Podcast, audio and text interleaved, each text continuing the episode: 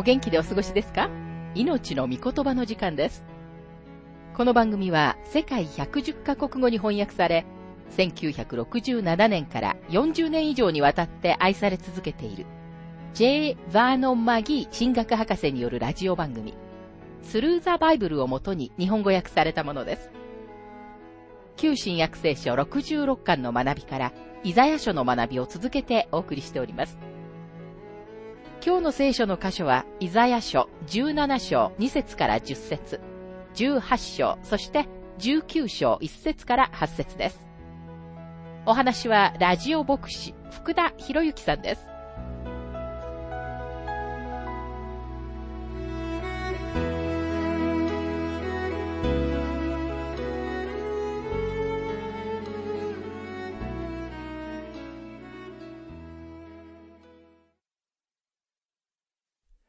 ザヤ書17章の学びをしていますが、2節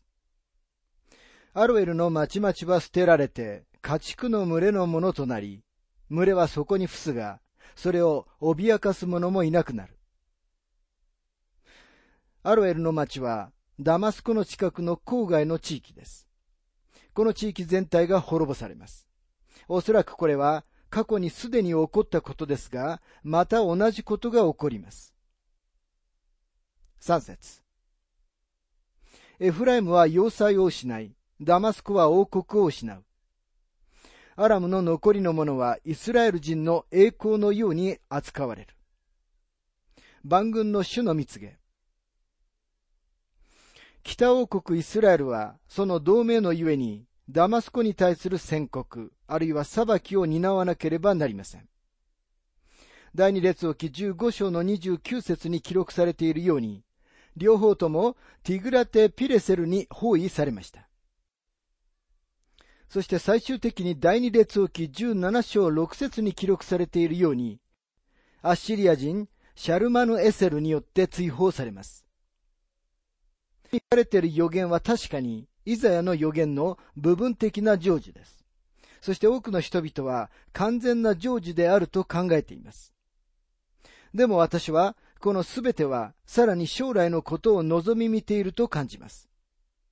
確かにこれは最低でも部分的な成就ではありますが、神様の御言葉の中ではしばしば神様は初期の部分的な成就によって予言はこれから完全に成就されるのだということを私たちに知らせてくださっていますとマギー博士は述べています。この章の残りの部分では私たちは裁きが遂行されることに気づきます。イザヤ書17章の10節あなたが救いの神を忘れて、あなたの力の岩を覚えていなかったからだ。それであなたは好ましい植木を植え、他国の葡萄の鶴を刺す。イザヤはここで北王国イスラエルのことを語っています。そして彼が言っていることは文字通り成就しました。すべてのものがそうであるように、このことには霊的な適用があります。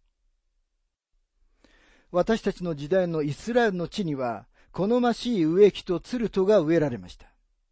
レバノンの杉の森はほとんど取り除かれてしまいましたが、イスラエルの地には多くの木があります。オリーブ山は木で覆われていましたが、トルコ人がパレスチナを支配していた間に、実質上、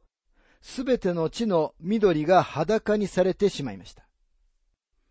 しかし第一次世界大戦の後、英国がこの地に木を植える運動を始め、現在のイスラエル政府はこの方針を続けてきました。ですから文字通り何百万という木が植えられました。18章は5つ目のクシュの川側の彼方にある国への宣告を扱っています。以前の念頭にあったその国がはっきりと確定されていないので、これまでいろいろな解釈が出てきました。イザヤがエジプトのことを語っていると考えてきた人たちもいますが、説明はエジプトには当てはまりません。同時にエジプトは次の章の主題であり、私たちはそこで神様がエジプトの王国を見放されていないことを理解します。エジプトに関して予言は文字通りに成就しました。18章は英国とアメリカ合衆国を指している、などという解釈は言語道断です。そのような解釈は、あくびをしたくなりますし、全くもって神様の御言葉の健全な解釈ではありません。聖書の本文と大意には、句首が最もぴったり当てはまっていると思います。でもどちらの句首を意味しているのでしょうか聖書の中では二つの句首について言及しています。一つはアジアにあります。創世記2章の13節にはこのように書かれています。第二の川の名はギホン。それは櫛の全土をめぐって流れる。そしてもう一つはアフリカにあります。私はここではアフリカの区首について話していると信じています。この地は川川の彼方にあり、区首の川川とはナイル川のことですと、マギー博士は述べています。さて、神様は世界の注目を区首に集められます。イザヤ書18章の一節。ああ、櫛の川側の彼方にある羽コオロギの国。ああという簡単詞は、イザヤ書一章四節にため息として訳されている言葉、また、イザヤ書55章で注目を求める言葉として訳されているものと同じです。イザヤ書一章の四節にはこのように書かれています。ああ、罪を犯す国、都が重き民、悪を行う者どもの子孫、堕落した子ら。彼らは主を捨て、イスラエルの聖なる方を侮り、背を向けて離れ去った。同じくイザヤ書の55章の一節。ああ、乾いている者は皆、水を求めて出てこい。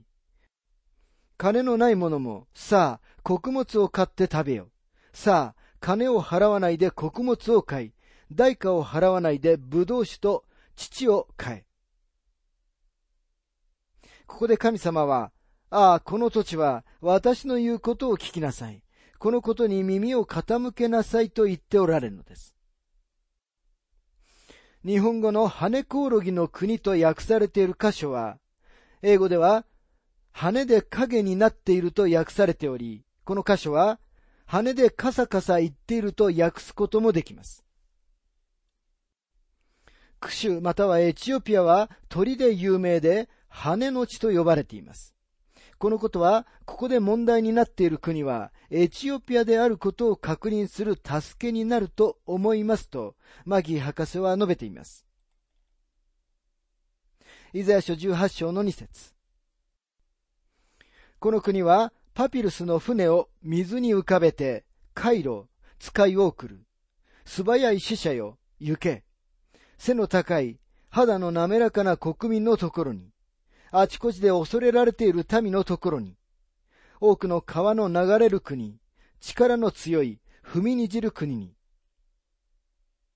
この海での力は、英国かアメリカ合衆国であると考えてきた人たちがいますが、パピルスの船とは全く現代の船の特徴ではありません。F.C. ジェニングス博士は、イザヤ書に関する深遠な研究の中で、蒸気船に賛成論を述べていますが、現代の船は原油を使っていますから、現代には当てはまらないように思われます。またここには、あちこちで恐れられている民とありますが、英語では散らされて離れている民となっています。そしてこの民とはイスラエルのことです。このことは明らかで、保守的な研究者たちのほとんどの意見は一致しています。イザヤ書18章の3節世界のすべての住民よ、地に住むすべての者よ、山々に旗の上がるときは見よ。角笛が吹き鳴らされるときは聞け。御言葉の研究者の多くは、ここで言及されている旗は、後に宮に移された幕屋の箱のことであると考えています。この箱はバビロン捕囚の時に行方不明になり、区主に持ち去られたのだという伝承が残っています。その地に幕屋の箱を持っていると主張する教会があるとも聞いています。本当かどうかはわかりませんが、旗はこの地から上がるのです。イザヤ書18章の7節その時万軍の死のために、背の高い、肌の滑らかな民、あちこちで恐れられている民、多くの川の流れる国、力の強い、踏みにじる国から万軍の主の名のあるところ、シオンの山に贈り物が運ばれてくる。この箇所は明らかにキリストの御国がこの地上に設立され、クシュ人が礼拝をするために再びエルサレムに来る時のことを指しています。彼らに対する裁きは語られてはいません。詩編87編の4節には、エルサレムで何をしているのかという質問に対して、クシュ人が自分はそこで生まれたのだと明らかに答えています。詩編87編の4節私はラハブとバビロンを私を知っている者の数に入れよう。見よ、ペリシテとツロ、それにクシも共に。これらをもここで生まれた者として。さて、イザヤ書19章の学びに入りますが、13章から23章には、イスラエルを取り巻く国々に対しての11の裁きが書かれています。エジプトへの宣告が6つ目の宣告です。エジプトは確かにこのリストの中に入っているだろうと私たちが考える国の一つです。この箇所は神様の御言葉の正確さを説明している偉大な箇所の一つでもあります。確かに成就した予言は、聖書が神様の御言葉であることの証明です。イスラエルとの関係の中で、エジプトほど目立つ存在として聖書の中に登場する国は他にはありません。イスラエルを含め、エジプトは聖書の中で他のどの国よりも長い歴史を持っています。事実、イスラエルという国が生まれたのはエジプトにおいてでした。ヤコブの家族70人がエジプトに旅をして行き、400年後、少なくとも150万人の民として、彼らはエジプトを去りました。エジプトはその時には古い国でした。この国は現在まで続いた長い歴史を持っています。エジプトは今も存在し、世界の出来事の中で重要な役割を果たしています。そしてこの章には、エジプトに関する輝かしい将来が予告されています。この章には、エジプトの歴史の過去、現在、未来の要素が含まれています。聖書の中でも早い時期にエジプトは重要な国になりました。後になってヨセフがエジプトに売られ、飢饉の時、ヤコブと彼の息子たちは自分たちの家族と一緒にエジプトに下って行きました。奴隷として古希使われていたレンガ製造所でイスラエルは大きな民族になったのです。その後イスラエルの子らが約束の地に戻ってからイスラエルの二人の王、アハズとヒゼキヤがエジプトと同盟を結び、エジプトが頼りにならない同盟国であることに気づきます。旧約聖書のマラキ書と新約聖書のマタイの福音書の間の時期、イスラエルはエジプトの手によってエジプトに連れて行かれました。また福音によってキリスト教の最初の3世紀にエジプトで多くの人々が改心しました。北アフリカのこの部分から教会の偉大な3人の生徒が出ました。それはアタナシウス、オリゲネス、そしてアウグスティヌスです。イザヤ書19章の一節エジプトに対する宣告。見よ、主は早い雲に乗ってエジプトに来る。エジプトの偽りの神々はその前に罠なき、エジプト人の心も心底からしなえる。エジプトの偶像礼拝に神様の主な非難が向けられています。このテーマは神様がすべての偶像がエジプトから消え去ると言っておられるエゼキエル書にたどり着いたときにもう一度取り上げることにします。おそらく偶像礼拝の根源であったバビロンを除いては、おそらくエジプト人ほど偶像礼拝に陥った国民は他にはいないと思います。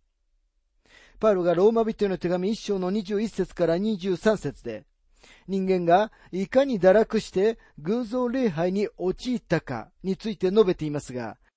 その記事はエジプトにぴったり当てはまります。エジプトがもともと一神教だったことは歴史が証明しています。つまり彼らは一人の神を礼拝していたのです。でも少しずつ天の下のすべての被造物を拝む最低のレベルの偶像礼拝に陥ってしまいました。そこには、お牛、カエル、コガネムシ、魚、そしてすべての種類の鳥が含まれていました。モーセがイスラエルの子らをエジプトから連れ出す用意ができたとき、神様がエジプトの神々を裁かなければなりませんでした。そこで神様はモーセを通してエジプトに災害をもたらされました。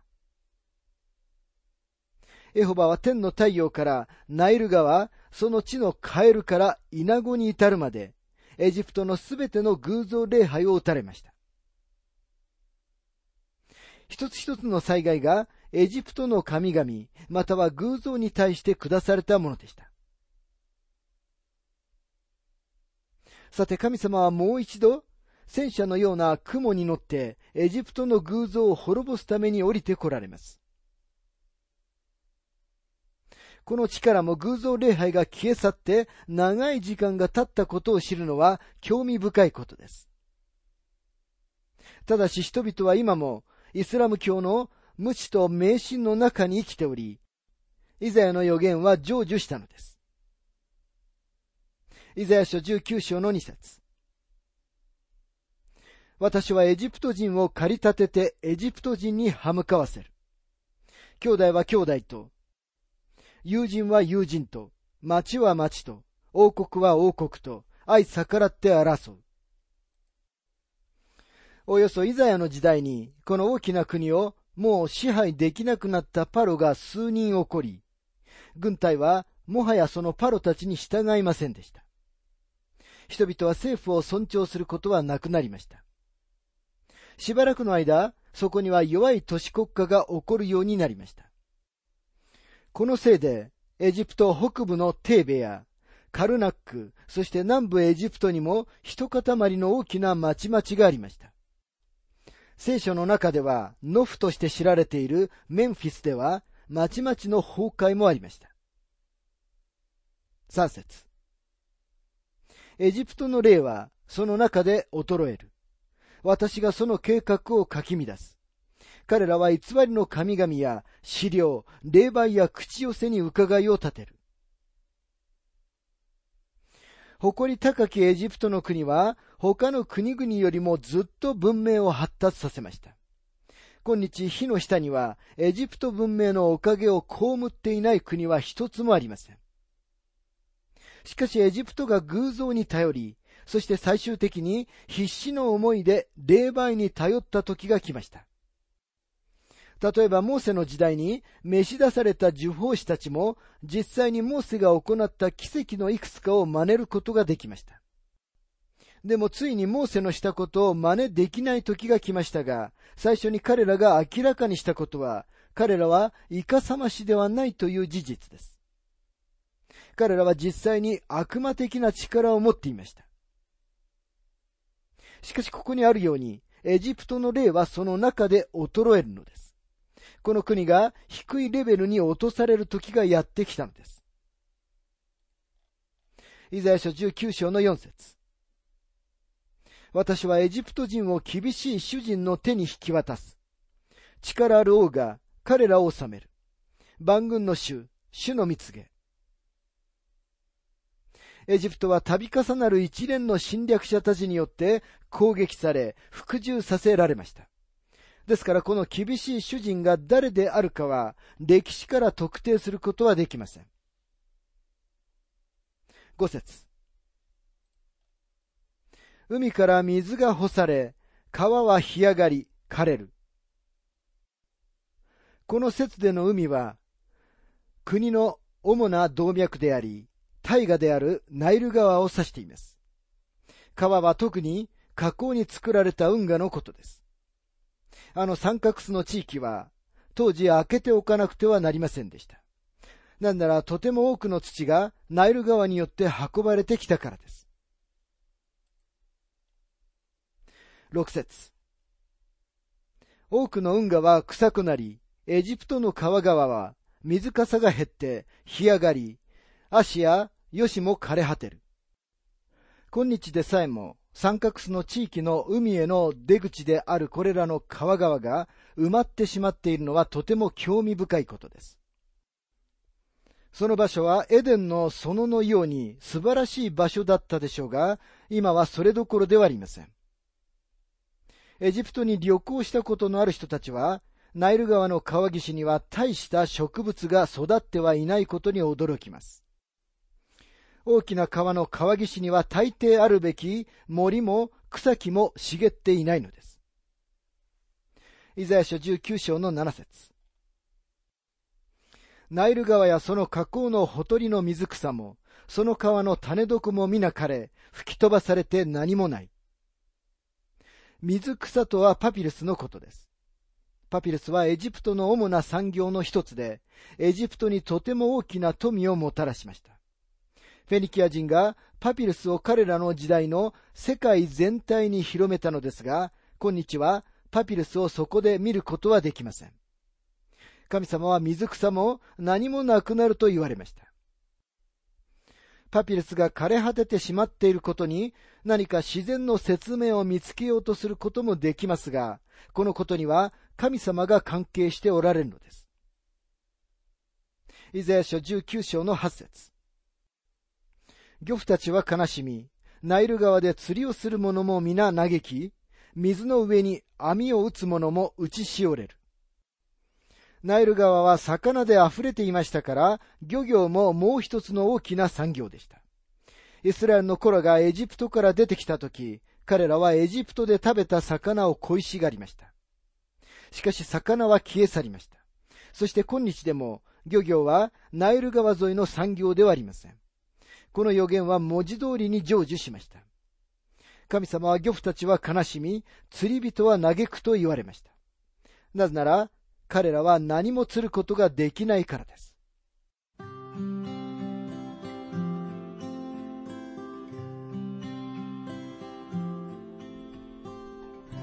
命の御言葉お楽しみいただけましたでしょうか？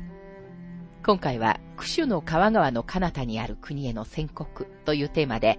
イザヤ書17章2節から10節